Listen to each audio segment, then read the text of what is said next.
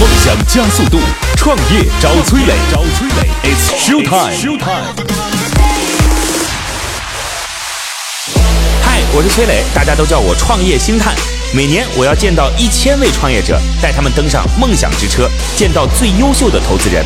结果怎么样我不知道，但是我相信这是你创业路上寻找伯乐的最好方法。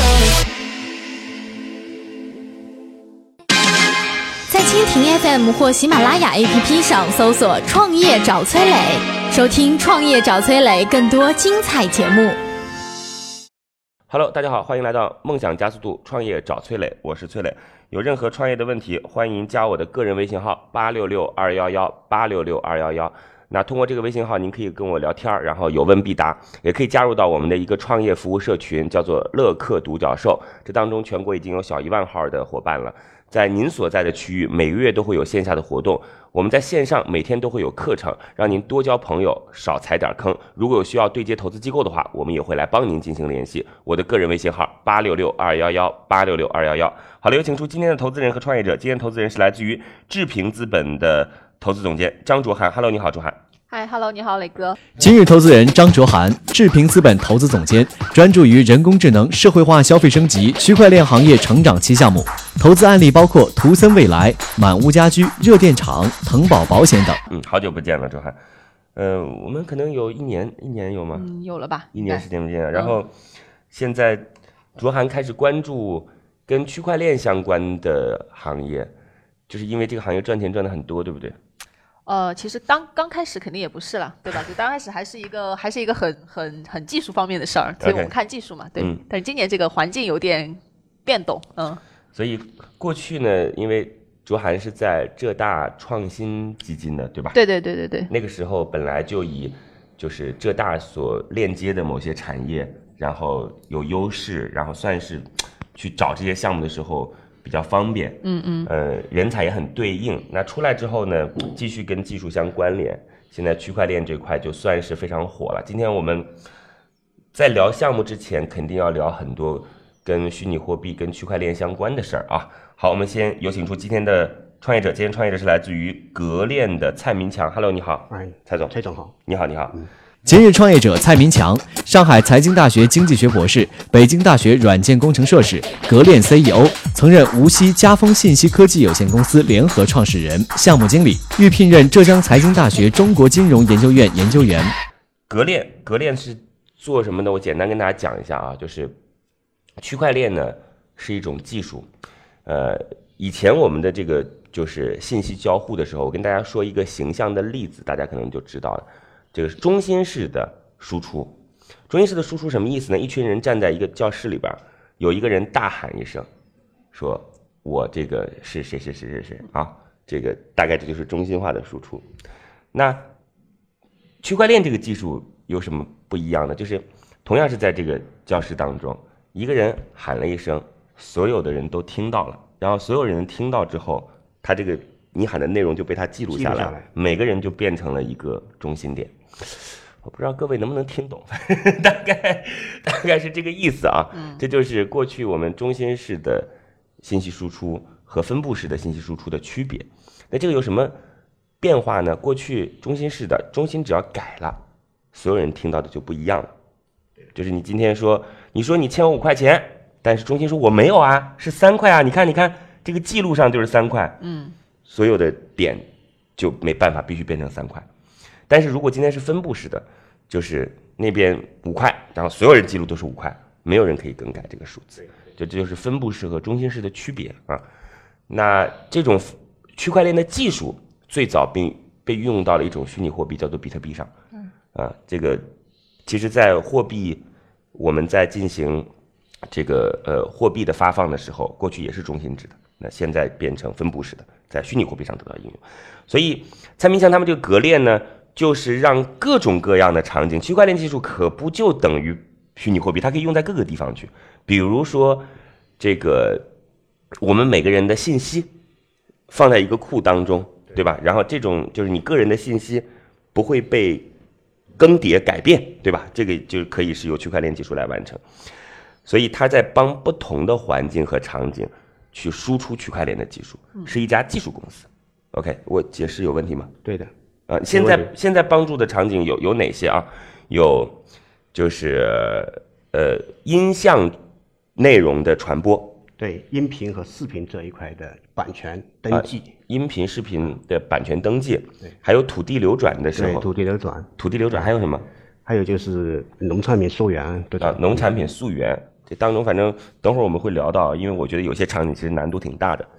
那个我们今天花了几分钟了啊，四五分钟的时间来聊，就是它的项目大概做的是哪些方向。那等会儿我们先提一些问题啊，就是大家说到区块链不一定非常熟悉，但是说到比特币一定非常熟悉。比特币就是这个虚拟货币的一种。呃，卓涵你自己有买比特币吗？嗯，有买了几个多币，嗯，很多啊，我有各种各样的币，因为嗯我们今年我们那个参与了一些呃国外的，呃只能说国外了啊，现在、嗯国外的一些 ICO 的项目，对，就是一些一些这个呃比较在行业里面的应用。那么国外相对来讲，在这一块相对比较严，那各各个我们我们很多项目也不是、也不是像纯粹 ICU 还 ICU 这样作为一个我我这种散户各位再再。解释一下 ICU 啊，这个也得解释一下。这个 IPO 大家肯定都会知道，就首次公开募集股份，对吧？啊，首次公开招自己的股东，然后你上了纳斯达克，假设是这样子，然后就是站在台上介绍自己，我是谁，我今天要交易股份了，然后大家想买你的股份或者认同你的公司，然后这交易就完成了，这个行为就叫 IPO。OK，那 ICO 呢，就是首次公开募集货币，就是虚拟币。对，那就是这个行为过程其实是一样的。一家公司说，我们这家公司是有区块链技术的一家公司，一定是要有区块链技术的一家公司啊，否则那就是 就不是 ICO 了，对吧？就是先有区块链技术来作为支撑，然后在互联网上大喊一声说我要开始招募股东了，这家公司未来有什么想象力，然后大家就分别买什么呢？买他手中的那个他发行的币，对，代币，？嗯他发行的代币，OK，这个代币未来会变得越有越越来越有价值，这是他他向你的承诺，OK 对啊对，大概是这个意思，这就是 ICO。OK，你继续讲，嗯，说就是参与了很多 ICO 的项目，对对，但但是呢，就是会不一样一些，就我们还是看重价值投资嘛，所以我们这些项项目价呃，相对于来说，它本身的应用的这个领域，就或者说它这个这个社群，它是一个一个社群的这种形态嘛，就每一个项目其实都一个社群的形态，它要做的这个事儿，对我们来讲，我觉得是本身是有意义的，嗯、这个币在它的这个生态当中也是有意义的，而不是说之前不是你就说你现在有多少币吧？呃有个大概七八种吧，七八种，嗯比特币有几枚？呃，比特币有几枚啊？这个其实没没多少，因为比特币买的比较晚，对，那还是对十几枚对差不多差不多。有十几枚比特币啊差不多，，但我买买买买买的也晚，也是今年上半年的时候才买，之前也比较懒。今年上半年到现在也已经差了很多了，十倍左右吧。呃，我买的是一万也两万不到一点吧，两万人民币，对对对对，两现在万人民币现在是十二三万，我们节目播出不知道，因为比特币它一天一个价格，有时候差别很大。对你不准备卖了它，对吧？呃，这个不是，就我说这个事情对我来讲是一个价值投资，我也没把它看作是一个像股票，因为因为其实这样炒币的人啊，基本是没赚到什么钱的。OK，啊，对，你要一直就这这放就放在那儿，你看好它未来的一个一个一个使用价值的话，长远长对远长远来看，对。嗯，您介不介意咱们多聊点这个事儿，然后 等会儿再聊项目没关系，没关系，因为现在分币圈和链圈，嗯区块链分两块。？OK，对对对，那我们就多聊点链圈的事儿吧，好不好？那我们做的是链圈我知道，就所以我们多聊点链圈的事儿吧。我在这儿就是，这我在这说一点啊，为什么大家很看重比特币的原因，是因为就是我们过去所有发货币的时候，其实是没有一个数量限制的，但是比特币在开始的时候，它的程序就被设置为只有两千万枚。两千一万枚嘛。啊，然后这个两千一百万枚是吗两千一百万枚，两千一百万枚比特币，应该讲还有还有死掉的。什么叫死掉呢？就是储存在电子钱包里，密码忘记掉了，对，丢掉了。或者拥有者可能假设出了什么事儿，对吧？没有任何人知道嗯嗯，那也就意味着比特币会保持在一个相对稀少的数量。嗯，那它又是大家最关注的一个虚拟货币。那未来你拥有一个比特币，就有可能在逻辑上拥有一千万分之一的这个，对，一千万分之。如果比特币能够承载什么呢？承载这个世界。假设比特币能够承载这个世界的交易，那你就拥有一千万分之一的世界，嗯。大概可以这样子理解啊。嗯对。有十个就是一百万分之一的世界。对。但是，但是，我我我其实这个问题困扰了我很久很久很久，但是我想，比特币只是众多虚拟货币中的一种，对。就是还有其他很多虚拟货币是可以代替的，对吧？对。另外，就是一个国家应该从本质上是不允许，就是用虚拟货币来代替这个国家发行的货币。对对对，所以这个又是一个很大的矛盾，所以我思考了很久很久，看着比特币一路涨到了现在，也没买是吧？没买回答 了。就有时候其实不要想那么多，对对对，我觉得是一种尝试嘛，新东西你就当成一个尝试就好。呃，有人是这么分析的，就是说比特币为什么可以涨这么快呢？因为有一些我们这个社会有一些暗网交易，就是灰色经济，它需要通过这种模式。对啊，对，来，那个我们就说区块链吧，啊嗯，好区块说区块链吧，就是那个我我问一下今天的创业者蔡明强啊，区块链它大概有几个特质，你能跟我讲，就是特点，区块链技术有哪个特点？区块链不是一种技术，其实是技术的集成。OK，您说说看它。从狭义来说啊，因为现在在我们国家都有定义的，是分四个部分，一个就是分布式存储，就存储技术分布式，存储啊，分布式存储，对，还有一个是网络技术，比如 P to P 这种网络技术，还有下一代互联网都可以叫做网络技术。网络技术什么意思网络技术就是说你这个分布式存储要通过网络它的协议把它连起来。？OK，好好好嘞，嗯，对，还有在上面还有就是加密算法，这个非常重要。嗯，就是那么新的我们在格链呢，就是有这种格加密，格加密就是它可以，就是量子计算不是有很强大的算力吗？但是在格加密的面前没有用，但是这是技术问题了啊，网上也可以搜。再一个就是共识机制，就四个部分，一个是存储技术，一个是网络技术，呃，存储、网络加密对加密和共识呃。对共识机制。我们我们来说一下啊，刚才说到这四个比特呃这四个区块链的技术啊，第一个是就是分布式存储，存储，哎。哎，分布式存储的意思，我们可以把它理解成为过去我们放个机房在就是中心的地方。对，那现在但凡是使用者都可以是那个中心的机房，对吧？是这个意思。它它主要是为了能够让数据之间的交互变得最便捷以及不可逆，可以这样理解吗？它有一个功能就安全性更高，嗯，你哪怕某一部分被人攻击了，对还有一部分可以还原。对 OK，就是啥意思呢？各位可以去想一下，你想，就是因为大家都在这儿嘛，每一个点都链接所有的人，嗯，对吧？因为这个点如果没有了的话，也没关系，别人可以把你这个点的内容补上啊。对，对其他地方有证明吗？对对这是一个功能，还有一个功能就是因为如果中心化平台的话，以后特别是物联网时代，这个计算量太大的话，它受不了。对，如果分布式的话，它可以就是工作量、计算量可以就跟上去。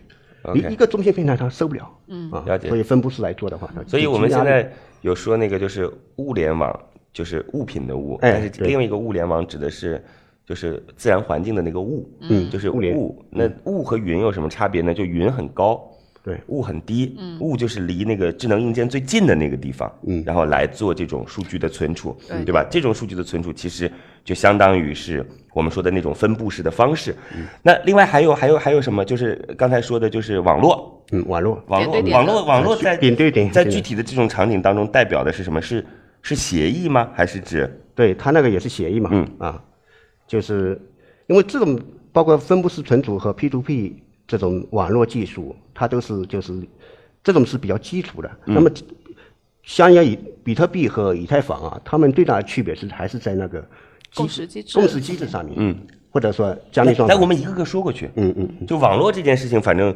就是点对点的一个传输协议，点对点的传输协议对能够完成对嗯。然后再接下来加密，对加密它是一个什么意思？加密加密就是说，一般的加密现在用的比较多，就是非对称加密，就是说一个公钥一个私钥，就是就是密码是一对一对出去的。嗯比如说，比如说我有一段，我我有我有一个，我就是我提供给你一个公钥，对吧？那么我同时我有一个私钥，就是一对产生。这个密码是针对谁的密码？就针对你传输的传这个输的密码内内容的是，它会对你这个东西进行加密，你必须要有那个公钥，嗯你才能够解解密嘛。钥匙钥匙的钥啊，对，钥匙的钥，对然后才能够解密。对对，它传输出来的在过程当中，如果被截取，它是一堆乱码。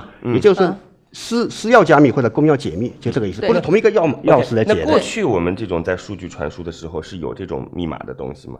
其实以前也有密码学的东嗯西，也有密码学的东西，但是区块链把这个东西呢，就是说，呃，成为已经成为它非常核心的一部分。就以前加密别人也有啊，比如说，那你可能你自己的个人信息原来其实没有太关注，对吧别人来黑客攻击，可能直接就获取你的，就是你发出去一个文字，他就获得就是那段文字 OK，OK 对吧？也有。那么后面有一些这个这个，呃比如说我不知道，比如说微信啊，可能他对你这些东西也有一些这个加密，那别人接进去的不是，但是呢，它没有像区块链一样说把这个东西作为一个非常核心的一个了解，对就是必须要，就是大家了解密码学，知道你必须要有一个就是破译本，才可以知道那堆数字是什么意思。对 OK，嗯，呃，好，然后第四个就是刚才说的共识，共识机制。共识是什么意思？周涵，共识，这个呃，哎，我觉得有一些时候就是有一些词，你没办法，对没办觉得没办法用中文说呢？啊不不不不不，不是不然，就是有些词你觉得它已已经是一个好像是一个这种这种哦常规你就应该知道的词的时候，有点难以解释。就 OK 我我我的个人理解理解感觉是呃。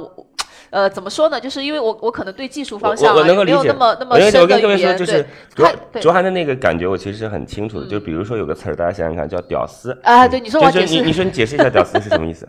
解释不出来。你说嗯是不成功的人不是，因为很多成功的人也自自命为屌丝。你说是草根，嗯，也不是，对吧？它是一种精神状态。来，你说说看，共识是什么意思？尝试解释一下。共识就是说我们取得共识嘛，就是说我们 哎，对对对，对就这个意思，就是说我们你之间达你在里面要记账是吧？随行记账是不一是有个区分的。比特币里面为什么要挖矿呢？你算力越高，那么你就有可能首先记到账，记账是有报酬的，那就比特币报酬。嗯，他就是说你怎么样证明你是首先第一个可以记账的那个那在？别的区块链当中的共识会是什么呢？共识有很多有别的共识，POS 哎，DPoS 什么意思？别说这个，就是啊，也就是说它是按股权来来，就是每个节点不是按你的算力，因为算力的话要浪费电哦。OK 啊，那么它就了解。对。就是共识有各种的规则，就比如说那个比特币那个东西是要靠计算，我们这个称之为挖矿；另外一个就是靠你买持有的，持有股权，对。吧？然后股权然后来包括他们买这个代币啊，嗯。有有有有点有点这个，对 OK 对是。对对对包括现在发行很多代币，它不是挖矿的，OK。对，它不挖矿的，啊。对。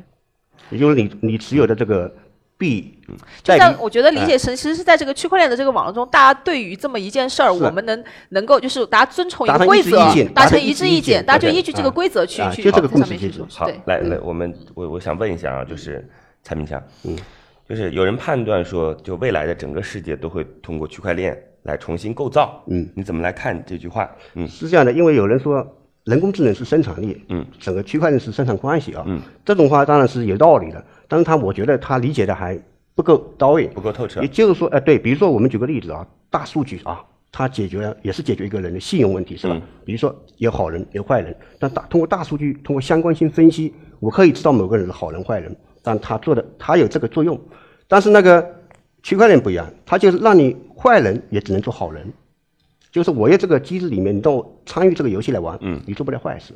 也不管你是好人坏人，那你只能做好人，就那个意思。那就为什么它彻底为为什么你会这样讲？就是卓涵他为什么会这样讲？说在区块链因为你做坏人成本太高了。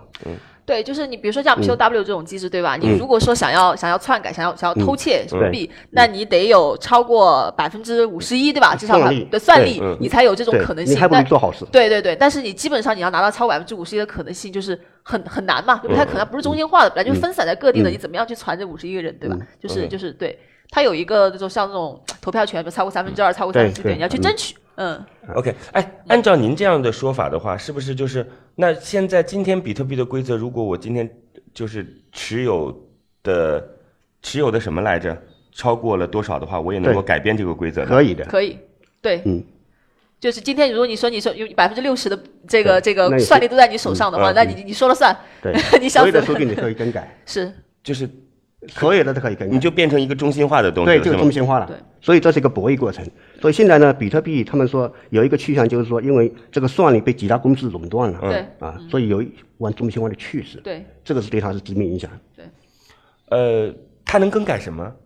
更改你交易数据啊，对，你更改交易数据啊，就是你比如说我我我这个比特币存在钱包里都可以就没有了我了，这么给你打个比方，是这意思吧我这么我这么给你打个比方，比如说，比你前面那个这个这个分布式存储，你理解了吗？对吧？就是一个人说的话，我我一百个人全部都记下来了。OK 那其中有个人说我没说这个话，那九十九个人说你不可能，我全都记下来了。是但是今天如果其中有六十个人说哦，你真的没说这句话嗯，那就变成真的了嘛？因为超过 超过一半，对吧？它可以这样这样的一个颠倒黑白比例，对，就就可以颠倒黑白了。嗯就是你你那个账上根本没这个币。那今天据说有百分之四十的比特币是在一千个几哎1000来个人一千个人手中的，。说对，就就是这个有这么个 说法。那嗯如果说他们拿到了百分之六十，一千个人，他据说币圈还经常开个会什么的，对 对的那他就能够改变规则。对，呃，比如说其实比较多、比较常见的，像他们做这种分叉，对吧？就是像那个比特大陆主导的那个 BCC，、就这个嗯这个分叉，就是它一力主导，因为它这个很强势嘛，嗯对吧？就是他们这么。但是我觉得可能性不是太大，因为就像玩游戏一样，就虽然有付费玩家，但是付费玩家还是希望有免费玩家存在的，对吧？尽管有人嗯是持币很多，但是没有这些小的陪他玩，这个本身就价格也就没有就没有意义了，也就没有意义了。对对对对，是对对，所以它本身它的利益是生好那刚才您说到说，我其实提的问题是，就是区块链这个技术可能会影响到整个世界它的关系，对对然后你认为的确会是这样？对，那那那我们你来畅想一下，说未来大概说，就是区块链技术在我们生活中的场景应用是什么样的？我们来说说看那个场景。因为我觉得在经济学里面啊，它那个整个社会中啊，一个包括生产成本和交易成本，因为交易成本是非常大的一块。为什么会产生交易成本？就人与人之间不信任，嗯，信用有问题，嗯，那么我就要防范你，银行你要规避风险，对吧？那我就要抵押贷款，就成本就增加了，人与人之间的交往就变得很困难。OK，那么有个区块链以后，那么那么里面的数据信息那么是可靠的，它保证这个就人与人之间的这种信任关系就变变得比较成本比较低。我们来说说看具体的场景会是什么样的。比如说罗汉，你说一个呗。呃，就就就像我们这就刚才我们提到不提到一个关于这个征信数据交易啊，嗯嗯。然后像一些虚拟物品交易啊，比如游戏啊，就其实游戏原来的那些什么什么这种点点券啊这种，甚至我们就是说 QQ 那个 Q 币吧，对吧？就是它其实都可以其实是用用作在这么一些场景当中去去交易的，就是因为我我我个人觉得在虚拟物品这个层面上是非常适合区块链，它对这种数字资产交易，它本来就是一个数字资产那这样交易起来就相对来讲是这个门槛会低一些。那再往下下讲呢，就现在有很多去做，比如说呃银行那个体系，他们会做票据啊、供应链啊等等，把原来因为票据其实也是一个背书嘛，我转让给你，其实那个票是没转，我就背后写一个，我转给崔磊了，我可以这张票崔磊了，所以它其实也是也是一种虚拟资产，所以这样子金融类的场景其实也是很好的一个一个用途。但我往往下说，刚才那个蔡总说到他们有在做这个呃呃这个防伪溯源啊、农产品啊等等一些，就这个东西呢，就涉及到说门槛相对高一些，因为它还需要另外的这个嗯物联网的东西去实施，对对对结合跟实物有关嗯系的，相对来讲难度会更高一些。比如说还有一些做这种什么艺术品交易的，对吧？嗯对的艺术品有那个就是你正正品、赝品，对吧？嗯就是说也有一个溯源的，但这种东西呢，就相对要涉及的呃这个专业性那个行业方面的东西更多一些，那相对。来讲门槛会更高，嗯，实施起来难度会相对更大，嗯。而现在用的比较多的是内容版权这一块。我们各位讲一下这个场景可能会是什么样的，就是首先呢，你的你在出生的时候，你的信息就被就是定义在了某一个地方，你出生的时候某一个信息就会定定义到了某一个地方，对的，然后这个过程当中是你不需要说我今天要把你的信息传到一个，就是我要给公安局去申报，不不用这种方式，就是你出生的时候自然就有一个信息定义，比如说在医院的时候，就你自己有一个属于自己的芯片，假设是这这样子啊，你自己的所有的信息都包含在这当中，然后接下来你的所有行为可能会通过电子支付的方式来完成，然后这电子支付的完成就不断的来构建你自己的就是数据，对，因为它是不可篡改的。对，一旦记录，永远不能篡改。就是自己这样的数据。那当然，它有很重要的一种方式是什么呢？就我们脑洞开的大点啊，一种很重要的方式呢，其实是呃，来对于你个人的所有过往的行为做出判断来。嗯，OK，这个没有问题啊，而且是你可以很清晰的知道别人的行为大概是怎么样的。对，或者你的行为影响到别人是怎么样的，等等，这些都是可以链接得到。那更可怕的一点呢是，如果这样的数据积累的非常多，就当我们所有的行为，我们上网的行为，我们交易的行为，因为线下的体验其实就是。和线上的支付是相关联的，所有的人除了你一个人抬头看天，你抬头看天你也得坐车去，就是你所有的行为其实是跟别人绑定在一起的，嗯，就人他不可能是一个单独的动物，那当这些行为都已经产生出这之后呢，你所有过去的数据就可能被沉淀出一个非常接近真实的你。嗯，如果非常接近真实的你，也就意味着说，我们从不是从生物学上拷贝一个你出来，而是从数据学上拷贝一个你出来。可以的。那数据学上拷贝一个你出来，也就意味着说，这个永生的概念其实不是我要通过延长你的生理寿命，嗯，而是只要我能够复制你的数据特点。对，这个我在几年前就考虑过这个问题，嗯。就是阿凡达系阿凡阿凡达系统，OK，就是你的所有行为就放到个虚拟那个人那里。对，然后你其实你数字身份。虽然你死了，但是你依然活在一个虚拟世界当中，对的对的。而且你还能跟自己的亲人好友再继续见面，他也不占他所有的世界，就存在一个小小小嗯对对对对盒子当中。对。这可能就是我们大开脑洞啊，可能会是有这样的一个现在已经有这样的创业团队了。OK，对，就是其实这里有有一个嗯点啊，就是说。呃，有些东西你可以基于区块链分布式去做，比如像，但像你说的说，其实也可以不通过区块链去做，是也可以是一个中央化的一个公司来做呃，这个事情。没没错没错没错没错，比如说支付宝对对吧没错没错嗯，对所以呢，就是说为什么我们要使用区块链？嗯我举一个其实最最基础的场景 OK 转账。呃了解，对吧？银行原来它有一个中央化体系，你转账之后，你转过去的数据，它每天要结算嘛，嗯要完了要对一下，你是不是真的转过去了、o k 就确认，然后你还再再真的给你支付过去。一般原来很可能要第二天到账，对吧？公对公等等这些这些支付，那现在它的结算体系更更快一些。但如果说基于区块链的话，我不需要。我区块链上面所有东西本来都是已经被记录的 OK 我不需要去去再去进行二次结算啊等等东西，我转给你了，记录上就是我转给你了，我直接就转给你了。是因为以前的数据是我先就点汇报对点到中心大脑，再由中心大脑往往下走，大概要走这样的一个路程。你想走路就是这样的，现在我直接给你，但就是所有的点都知道了。是的，我倒觉得说刚才说就是所谓中心制的也可以这样输出，没错是这样对。就今天其实有很多投资人都在探讨说，你有没有必要要去做区块链技术？没错，对吧？就这个场景到底是不是区块链技术必须要做？但是它其实是，其实它是两种意识形态的争斗。嗯对，就一种意识形态是过去认为权力集中的对意识形态，对。嗯。另外一种意识形态是权力分布的意识形态，民主化。嗯。对吧？那其实咱们不能说是民主或者什么啊，但是呃，但是它就是。大概是这两种意识形态之间的斗嗯。争，那会要告诉你说，那你不管今天放在阿里巴巴还是腾讯，这个数据永远是有主观可以改变的，对。对吧？对但是放在那，你你无非是在博阿里和腾讯的人性到底如何，对。对吧？但是如果你用就人性至暗的方式来考虑的话，你就是应该用区块链技术，对。对吧？嗯所以，但是另外一个人说不会啊，那么大家公司他要承担社会责任，他也受到国家监管，等等等等，对。所以这个事儿你就很难去界定说对。到底对，就我觉得磊哥说这也没错，就是区块链其实未来更像一个基础设施，对。就是未来大家的意识都是说，像你说的，我每个人的对这个事情的认知都是说，我要有真正有自己的权利，是。我权利要在我自己手上，而且那这个时候可能说整个社会所有的应用，你都必须基于这种分布式点对点啊，这个区块链的这种理现在这样的，现现在这样，比如说你有你的数据，你的数据是免费给他们拿走了，被一些中心化平台拿走。当有有了区块链以后，我的数据就是我我就可以哎，我就是对我的我可以收费。对，好了，我们大概说了一些跟区块链相关的东西啊，然后，呃，我觉得现在我们用了大概三十分钟不到，应该我们可能把你说的越来越晕了，有有这种可能性。而且说实话，我对这件事情是非常非常不专业的，真的是非常不专业。呃，我可能花了几天的时间专门来看，但是在这个过程当中，很多事儿我也没有看懂，因为它肯定还是需要一些技术支撑的。但是基本的逻辑我是理解了。呃，如果刚才过在刚才的过程当中有一些就是词语不太专业，还希望你能够多包容啊。乐客独角兽创业找崔磊，It's show time。各位在听节目的时候，欢迎来到我们的社群乐客独角兽，这是我们建立的一个创业者的社群。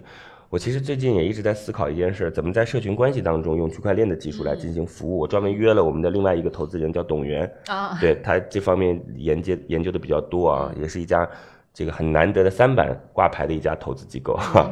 然后就是我我想跟他聊一聊，就跟他约了约时间，嗯，看社群当中怎么来认识啊，怎么怎么来进行这种区块链技术的应用。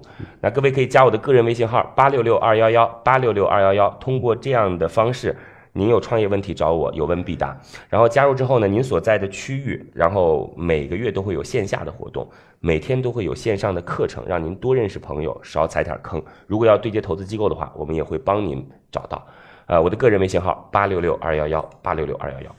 好嘞，这个蔡总，那我们还是说到你的项目吧，就一点点一点点时间了啊。好好好好的，我问你答，最后卓涵给出一个意见了，好吧？就我们刚才在这个过程当中，可能卓涵也对你会有一些关于个人的判断啊，有没关系谈话也是构建数据的一种方式。嗯，呃，你现在这个项目是帮助哪些公司来干？就是你刚才说了，我是做哪些行为，我去做就是知识版权的交易啊，等等等等，你帮哪个公司干？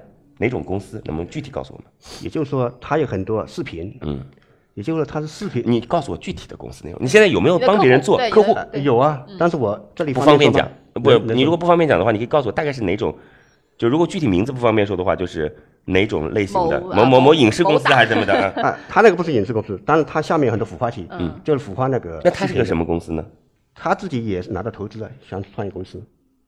啊啊，它里面很多内容就视频，主要视频啊啊，MCN 呃，可能就是有有很多很多自己的内容，很多很多内容，呃孵化的这种呃影嗯视作品啊，做 IP 啊做做 IP 啊但主要是视频这一块啊，视频哈，其他还有吗？其他的我们正在联系，比如说很像那个集团，比如说恒嗯恒恒电啊，也也说了已经，就那边我影视集团这种跟他们有合作，OK 正在争取。了解，就是为什么说呃，像那个视视频啊、版权啊，需要就是区块链技术啊？那其实有个很重要的逻辑，就是我们过去，比如说呃，把版权给了 A，对吧？然后 A 给 B 这个过程，其实我们因为那个东西是个虚拟的东西嘛，你不你不知道这个版权其实 A 给了 B，你看这个 B 在播出的时候，你也不知道是谁给了 B，对因为你可能给了 A A 一 A 二 A 三 A 四，对吧？你你不知道到底是谁违反了协议给了 B，对吧？那现在就很清晰了。那那这个这个过程，但是呢，它其实也存在一个问题，就是它必须是在所有的场景当中都是你的那个，就是你所设置的那个链当中才行的。就如果你跳出了那个链，你也没有办法追溯到它，应该是这样吗？对吧？嗯，应呃应该这么讲，就是所以我，我我比较就是呃比较好奇的，就是说，他以一家公司的这个，嗯就除非他不是创作 IP 的，而是他本来就是做这种 IP 授权流转的，他本来手上会有很多 IP 授权进来、授权出去，对吧？他自己是是这样的一个业务业务形态，我觉得他是可以做这个事儿。对，如果其实其实谁适合做这个事儿呢？是就政府适合做，就是啊啊对，版权局交易所、对，交易是这样的，所就是公司呢跟版权局是有联系的，他的版权局要登记的，啊等于备份一份啊，没事，反正就这这，他给你付钱，对不对？啊，对。那他跟你之间的这种方式是付一次钱结束，还是未来有没有什么，就是大家继续在不断的产生收益的可能性？它这样的收益主要来来自于两个部分嘛，就是从这个项目来说嗯。啊，就不是我我们我们这个项我们这个公司就整个项目来说，一个是交易版权要交易，嗯。还有佣金，还有一个特别重要就维权。我我说的是你们公司能够有什么收益？哦，他有什么收益跟你有什么关系？那我们公司也就是比如说提成分好嘛，比如大家你做一个分成。你你不是你现在这样讲，我心里很没谱啊！你感觉好像是你自己在这儿想的，而不是已经我觉得应该这个还没有完全落落落实吧还没有完全落实，没没有谈好吧？对，因为我们对要还有个股权问题，对，就是什么股权问题？就是给我们公司一部分股权，嗯，因为他们想给我们深度这绑定，就跟那个技术外包一样，过去付不起钱，就是 给技术外包说给你点股权，对吧？对，并且他们还担心就是未来怎么办呢？就是嗯需要我们理理论上呢，其实如果你是像像呃，比如说像比方说像云象啊、不比他们，其实呃，或者是这个杭州一家趣练嘛，他们的实施呢，就是其实很正常，对吧？我这是一个一项工程，对反正就这个合同啊，两百万的一个项目。对，OK，付给你。那后面呢，肯定会有一些什么后续的维护啊，一些费用，但那个不是主要的。如果说你能切进去，说我能够未来我给你实施了这个事儿，未来我能还能在版权交易中分成，嗯，那我觉得这这个就完全是完全是商务的这种谈判了，对吧？你看你能做到哪一步？这个事情呢，其实要跟什么有关呢？就是现在在市场上提供者的数量以及它的服务能力有多强有关系，对对吧？如果说你就是个外包公司，谁跟你谈那个事儿去吧，对吧？是是是，如果你说你在这个服务过程当中是有核心能力的，嗯那其实是可以有更强的议价权。对嗯对对，就是说，就是说，如果说你像有一些，比如说给给银行啊，给给一些大的这种企业做，其实尤其要小心了，因为你给他做了一个项目之后，他觉得哎五十万给你做一下，哎觉得这个事儿真真有用嗯，他可能自己干了。哎，对，对对。我问你啊，就是你现在二零一七年啊，就是你过去的一年当中，你大概做了几个项目？呃，我们就重点做了就是就关于那个土地流转这一个项目一个啊，一个拿到了多少钱？呃，这个呃必须说吗？我觉得这个应该没什么问题吧，啊，我们是这样的，就是主要是也是也是股份入权入入股，所以也没给你给钱。钱给了每个人工资，比较少每个人。工资多少，小孩这样。那二零一八年什么打算？二零一八年是这样的，就是我们一方面呢，就是简单点，啊，简单点，我们我们跟学校有战略合作，什么学校？呃，浙江财经然后金融领域的，通过银行，通过他们和银行合作，因为它是一个实科技实验室，他们有一个中介，他们帮我等于跟他们一起去争取项目。嗯，因为银行的话，一下子给我们的话，可能他有一些顾虑嘛，是吧？毕竟这是有风险的。呃，你就是二零一八年，你主要想服务于像金融体系当中，金融体系是一块，然后版权这个也可以做。版权这个还没开始做，版权这个已经谈了一部分了，技术也已经做了一部分了，嗯啊，但是真正签合约还没有。对这个像，其实这种实施周期还是有点长的。二零一八年有没有自己这种具象的数据目标？希望能够多少营收，做了多少个项目等等。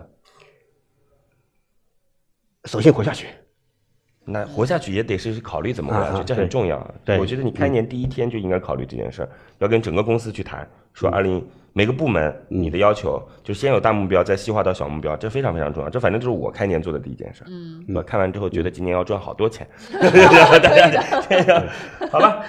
行，那就这样。来，蔡总，您告诉我，今天到这儿来需融资的需要多少钱？呃，融资的话，就是我们现在技术有一些有一部分成熟了，哎直接说多少钱？嗯，五百万。五百万。嗯然后钱主要用于什么地方？养团队。养团队，我们要再扩张我们的自己的团队。我们有核心技术人员没问题，但我们还需要扩张 OK，啊。还有一个就是买一些设备需要，买些设备。嗯啊就现在很多是通过租的嘛。啊，好，好的，卓涵，就类似于像这样的团队，其实不少吧？应该。呃，对，就是其实就就现在就链圈嘛，我们就说链圈嘛，其实这样的就去做这个这个开发或者是一些这个就是这个这个技术服务的这样团队，其实啊、呃确实蛮多的。然后呢，这个事儿呢，就是难度也是在于，其实是在于不不在于技术了，就就就我的理理解来讲，我觉得门槛真的不在于技术，就是你包括你服务些什么银行的，他们可能跟什么云商啊啊这个、这个这个区块链都有合作，对，就是所以我觉得更核心的还是说你的业务能力，嗯。我其实觉得呢，就是这件事情可能得要再细分，就是服务金融的就得服务于金融，就是比如说服务于物流信息的，就是就得服务，就这个很重要。就是这件事情，因为它所涉及到的行业实在是太多太多。太多是这样的，区块链它有很多分类 OK 包括公有链，包括比特币的公有链，是是是是。银行里用的比较多的联盟链，嗯是。就超级大门这种是，把去年就是做这个的，嗯，还有一个就是私链，所谓的还有一个叫私私链和云计算结合，叫云区块链基云，嗯啊，它主要这么几种类型，还有相互结合的也有了解。啊，嗯我们之前也有过类似的来到节目当中来，好吧，非常感谢。那卓涵告诉我们，接下来呃这个在创业者选择之后，你会马上做出选择来做做准备啊，就是两两个选择，创业者今天要么让他给你一个结果，听听他怎么说，要么就算了，你觉得今天不需要结果，你的选择是哎，结果吧，要结果是吗？嗯嗯。好，我们有请卓涵。创业找崔磊，悬念即将揭开，是创业者成功拿到投资，还是导师心头另有所好？导师，对于今天的创业项目，你的选择是 yes 还是 no？我们来看看卓涵今天最终的选择是待定。这个很抱歉啊，因为我们也并没有给你展示的时间，对吧？我们都在聊这些事儿，嗯没关系呃，这个待定呢，反正我个人可以让你保证跟卓涵有更多的沟通和交流，对吧？好的卓涵呢，虽然说我们聊的不多，但其实你本身不是因为时间不太够的原因嘛，嗯嗯嗯，对对，不是不是，就是时间是一个方面，那另一方面呢，就是其实我前面看 BP 和前面我们在外面这个喝茶聊的时候，其实我很清楚，因为就这个事儿模式。也比较简单就是就基本上就就就那几项，所以也还是比较清楚蔡总他们具体在做什么。我觉得还是需要再看看，因为我看到的这些像包括像云象也好、区链也好、不比也好，他们后面都都在，即便是他说做一个 bus，但是后面呢、还是有些在往垂直方向上面去拓展因为这个垂直方向有很有特征每个每个产业都有区别，所以我想。可以再看看。刚才其实你说到，不管是联盟链，还是说这个公有链，还是私链啊，这的确是三种技术方式，但是很重要的其实是业务逻辑。就这个业务逻辑包含对于这个行业的理解和这个行业之间关系的熟络，没错这其实很重要。对好吧。对，好嘞，好嘞，谢谢，非常感谢。那今天就这样吧。今天我们感谢两位啊，感谢卓涵，感谢蔡总到我们这儿来。我们其实聊了很多关于区块链本身的事情，希望能够对你有一些就是认知上的启迪吧。我觉得如果在接下来的时间当中，整个世界发生变化比较大的，可能第一个是新能源。我觉得能源革命一定要变化嘛，对吧？以前我们从石油，然后变成到现在新的能源啊，电力能源或者其他。第二个呢，我认为可能就得是区块链技术。就我觉得这是非常非常重要未来的发展方向。其实其实像先进制造也好，就是新材料也好等等这种，我觉得已经很有限了，已经已经已经已经非常有限了。所以这两件事情，我认为可能会是革命性的改变。好，谢谢各位，也欢迎各位来到我们的乐客独角兽创业社群。有任何创业问题，直接可以找我，我的个人微信号八六六二幺幺八六六二幺幺，等待着您的加入。再见。在蜻蜓 FM 或喜马拉雅 APP 上搜索“创业找崔磊”，收听“创业找崔磊”更多精彩节目。